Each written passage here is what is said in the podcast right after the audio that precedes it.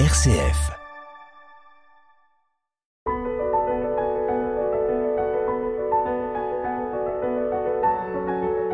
Délivrez-vous. Laetitia de Traversée. Nous explorons la communication non violente avec les enfants et c'est le titre aussi de votre ouvrage Édith Tavernier publié aux éditions Mardaga. Merci d'être avec nous. Merci de m'avoir accueilli.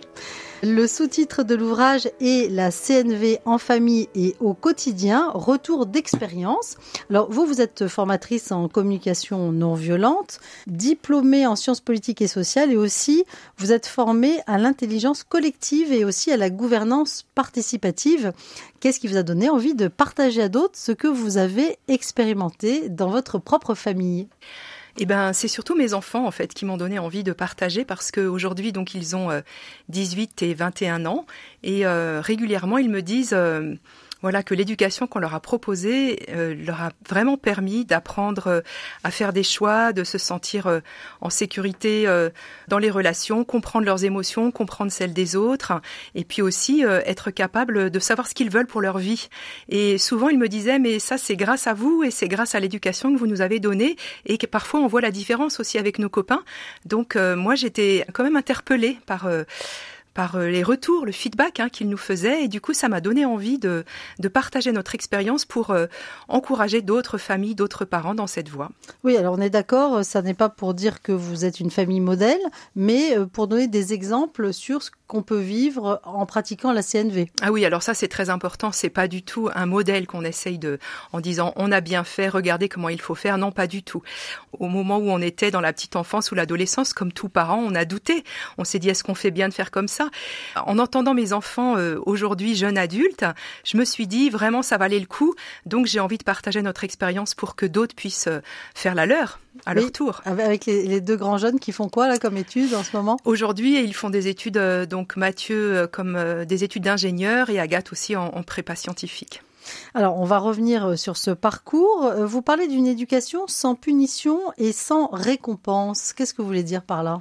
Alors ça, c'est un petit peu l'interpellation de Marshall Rosenberg, hein, le, fondateur euh, de, la, de la communication non violente. C'est un des titres de ses conférences d'ailleurs et même de ses ouvrages, je crois, Éduquer sans punition ni récompense. Donc c'est un peu un adage, on va dire. Hein, et effectivement, ça mérite d'être expliqué.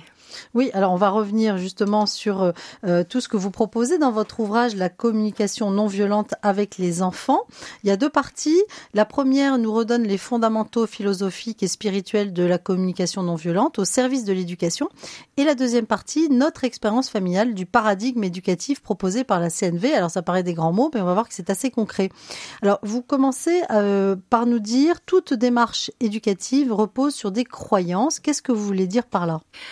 Oui, on a tous entendu dans notre enfance, nous les parents, euh, il faut laisser pleurer les bébés, sinon ils en profitent, ils font des caprices. Un parent, ça doit se faire obéir. Un enfant, ça se dresse, sinon il pousse de travers. Voilà, des choses comme ça qu'on peut entendre. Et finalement, on reproduit et on transmet la manière dont on a été éduqué. Et nous, on a voulu euh, réinterroger un certain nombre de voilà de choses qui semblent peut-être évidentes qu'on fait un peu en fonctionnant quoi, hein, parce que on a été éduqué comme ça. Alors on reproduit l'éducation qu'on a eue. Et nous, c'est vrai que notre démarche a été plutôt de réinterroger un certain nombre de choses pour se dire finalement la manière dont je regarde mon enfant, ma vision du monde, ma vision de l'être humain va conditionner plein de choses dans ce que je vais transmettre à mon enfant. C'est aussi prendre conscience des réflexes qu'on a intégrés, même presque malgré nous, euh, et qu'on reproduit de manière automatique pour se dire mais au fond, est-ce que c'est vraiment ça que j'ai envie de vivre? Est-ce que c'est vraiment ça que j'ai envie de transmettre? Oui, donc euh, le postulat de départ, c'est euh, notre nature profonde. Eh bien, c'est euh, l'envie d'aimer et d'être aimé, et puis aussi de, participer, hein, c'est ce que vous dites dans l'ouvrage. Parce qu'il y a des gens qui vont vous dire la nature profonde de l'être humain est mauvaise, euh, il est violent par nature, donc il faut le dresser, par exemple. Vous, quel est votre postulat? Alors, c'est vrai que euh, ça, effectivement, ce sont des croyances qu'on véhicule. Notre notre culture euh, par exemple, nous dit on peut pas faire confiance a priori aux gens, hein, sinon ils vont profiter du système. Les enfants, par exemple, si on les surveille pas, ils vont pas faire leurs devoirs. Si on les menace pas euh, de punition, eh ben ils vont parler en cours. Euh, donc on considère que l'être humain a priori, on peut pas lui faire confiance. voilà, il va en profiter. D'où les notes, les punitions, exactement, et les récompenses. Alors vous, quel est votre postulat? Eh ben notre postulat postulat, c'est de dire si à un moment donné, euh, euh, notre nature profonde, c'est aussi euh, bah, de prendre soin de la vie, de contribuer, d'avoir envie d'être en relation. Et si on met le focus sur, voilà, plutôt cette envie d'être en relation, cette envie de prendre soin de la vie, cette envie de, de prendre soin les uns des autres, eh bien, éduquer l'enfant à cet endroit-là, c'est-à-dire dans la conscience des besoins mutuels, eh bien, on va lui permettre de développer d'autres compétences et d'autres qualités. Alors, il y a deux images assez fortes qui euh, ponctuent hein, votre discours pour la CNV en famille. C'est euh, l'image du chacal et de la girafe. Est-ce que Mhm. vous pouvez nous expliquer ce que c'est? Ça revient un petit peu à ce qu'on disait juste avant.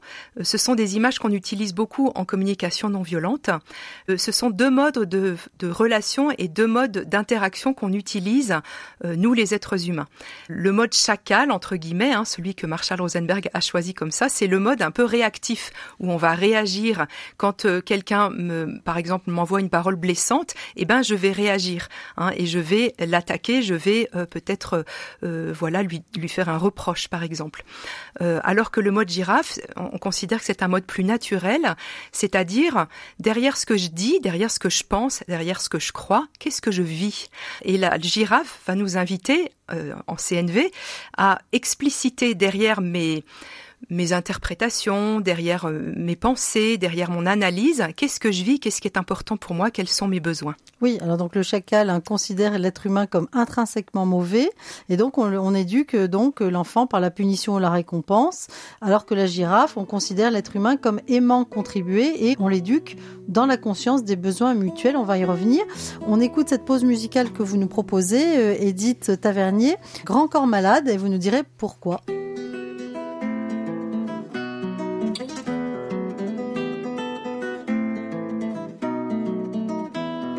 À celui qui veut construire sa maison tout seul, à celui qui pense que l'enfer c'est les autres, à celui qui ne tend jamais la main par orgueil, à celui qui préfère dire le mien que le nôtre, à celui qui pense qu'on doit être seul pour être libre, qu'on n'est jamais mieux servi que par soi-même. Moi je dis que j'ai besoin des autres pour bien vivre, j'affiche l'esprit d'équipe comme un emblème. Tout seul je vais ensemble on va loin, l'esprit d'équipe comme un besoin. Tout seul je vais. Ensemble on va loin, l'esprit d'équipe, comme un besoin. L'homme est un animal qui est fait pour vivre en meute. Tout seul il s'ennuie, il stagne, il se perd. Il est pour son voisin le meilleur thérapeute. Il est pour ses prochains le plus fiable des repères. Parce que plus que jamais j'aime la force de l'équipe, la puissance du collectif, je l'ai vécu et j'y crois. Et même si je suis toujours mauvais en mathématiques, je pense que chez l'homme, 1 plus 1 égale 3. Tout seul je vais vite, ensemble on va loin. L'esprit d'équipe, comme un besoin. Tout seul je vais vite, ensemble on va loin. L'esprit d'équipe, comme un besoin. Délivrez-vous. Laetitia de la- Ensemble, interprété par Grand Corps Malade, alors que nous évoquons votre ouvrage, Edith Tavernier, intitulé La communication non violente avec les enfants, la CNV en famille et au quotidien, retour d'expérience. Alors, on a parlé de deux postures, euh, celle de- du chacal ou de la girafe très différente, hein, puisque le chacal est sur le postulat que bah, l'être humain est mauvais, qu'il faut le dresser, en gros. Et euh, la girafe, c'est le contraire. Euh, on peut lui faire confiance parce que, ben, naturellement, l'enfant aime contribuer. Euh, vous proposez une écoute empathique dans l'éducation. Qu'est-ce que vous voulez dire par là? Euh, L'idée, en fait, c'est de vraiment aider, euh, ouais, pour revenir sur le chacal et la girafe, voilà, d'aider l'enfant à trouver ses repères internes, c'est-à-dire quelle est sa motivation? Marshall Rosenberg, en fait, euh, avait une phrase qu'il aimait bien euh, prononcer, enfin, pour interpeller les parents. La première, c'était qu'est-ce que vous voudriez que votre enfant fasse? Alors la plupart du temps, les parents, nous, on sait ce que les enfants aimeraient euh, que, nous voudrions qu'ils fassent. Par exemple, qu'ils rangent leur chambre, qu'ils fassent leurs devoirs, qu'ils aient de bonnes notes à l'école, qu'ils regardent pas trop les écrans. Voilà. Et la deuxième question qu'il posait aux parents, qui était déterminante à ses yeux, était la suivante. Qu'est-ce que vous aimeriez qu'ils aient comme motivation pour faire ce que vous leur demandez de faire? Et là, tout à coup, ça change tout, hein, parce que effectivement, est-ce que vous voulez que votre enfant fasse les choses par peur d'être puni ou par l'espoir d'être récompensés, hein, c'est-à-dire s'ils ont un bon carnet de notes, eh bien ils vont avoir une récompense. S'ils ont un mauvais carnet de notes, eh bien ils seront privés de sortie. Vous voyez, donc la, la motivation va être la peur d'être puni ou l'espoir d'être récompensé ou est-ce que vous voulez que vos enfants fassent les choses par motivation interne, parce qu'ils en voient le sens pour eux-mêmes et qu'ils travaillent, par exemple, parce qu'ils ont envie d'avoir de bonnes notes pour faire les études qu'ils choisissent de faire. Voilà, donc en fait, toute la question et tout l'enjeu de l'éducation, et pour moi ça a été un fil rouge, c'est de dire, mais quelle est la motivation de l'enfant? Est-ce que c'est une motivation externe, conditionnée donc à une euh, récompense ou à une punition ou est-ce que c'est une motivation intrinsèque parce que j'ai envie et voilà nous notre intention c'était vraiment d'aider nos enfants à trouver leur motivation interne pour faire ce qu'ils ont à faire. Oui, alors vous donnez plein d'exemples hein, la, fois où votre fils ne, ne, vient pas à table alors que vous l'appelez et la fois où votre fille préfère euh, euh, prendre un ou deux mois en dehors de la structure scolaire pour respirer parce que il y a quelque chose qui ne passe plus et qu'elle elle revient ensuite à ses études avec plus d'élan. Voilà, donc on voit hein, que ça s'appuie sur des exemples concrets. Euh, vous dites d'ailleurs au passage, les parents ne sont pas euh, des super-héros ou parfaits. Euh, pourquoi c'est important de le rappeler? Bah Parce que dans la relation, on est deux.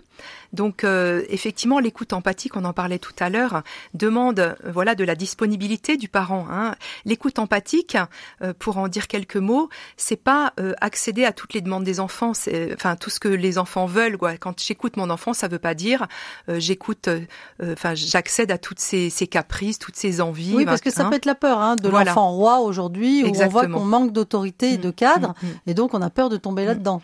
Exactement.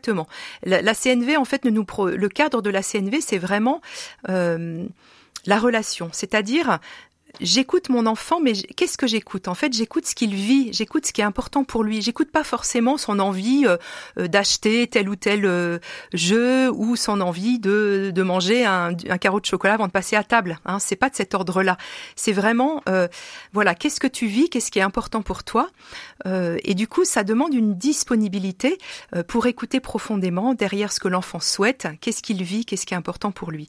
Quand je dis les parents ne sont pas des super héros, c'est qu'on est des êtres humains et que nous aussi, on a des contraintes, nous aussi, parfois, on est fatigué, nous aussi, ben, on n'a plus l'énergie euh, d'écouter, et donc, ben, il y a des fois, oui, euh, on crie, il y a des fois, oui, on s'énerve, on pleure, euh, on hein, pleure. Voilà, on a le droit de se montrer vulnérable. Exactement, et montrer ses, voilà, ses émotions aussi. C'est, pour moi, ça a été, j'ai vraiment fait l'expérience que c'était pas une faiblesse, que c'était plutôt une force, parce que ça nous met en lien et parce que ça permet aux enfants aussi de voir que leurs parents sont des êtres humains et qu'ils ne sont pas tout puissants et qu'ils ne sont pas invulnérables alors vous parlez aussi de la confiance hein, et de la responsabilité personnelle, d'apprendre à faire des choix. Euh, et euh, vous euh, concluez avec cette idée que l'éducation, eh bien, ça, ne marche pas par des modèles, mais, mais par une démarche particulière, laquelle? Eh bien, justement, c'est cette démarche de relation, c'est-à-dire, en tant que parent, est-ce qu'on considère qu'on sait ce qui est bon pour nos enfants et du coup on va faire les choix pour eux euh, en se disant à leur âge ils ne sont pas capables de faire des choix. Par exemple dans, la petite enfance euh, il y a eu à un moment donné euh, la possibilité, enfin l'opportunité que nos enfants sautent une classe. On leur a proposé de sauter une classe et on aurait pu évidemment en tant que parents prendre la décision pour eux. On n'a pas du tout fait, fait ce choix-là.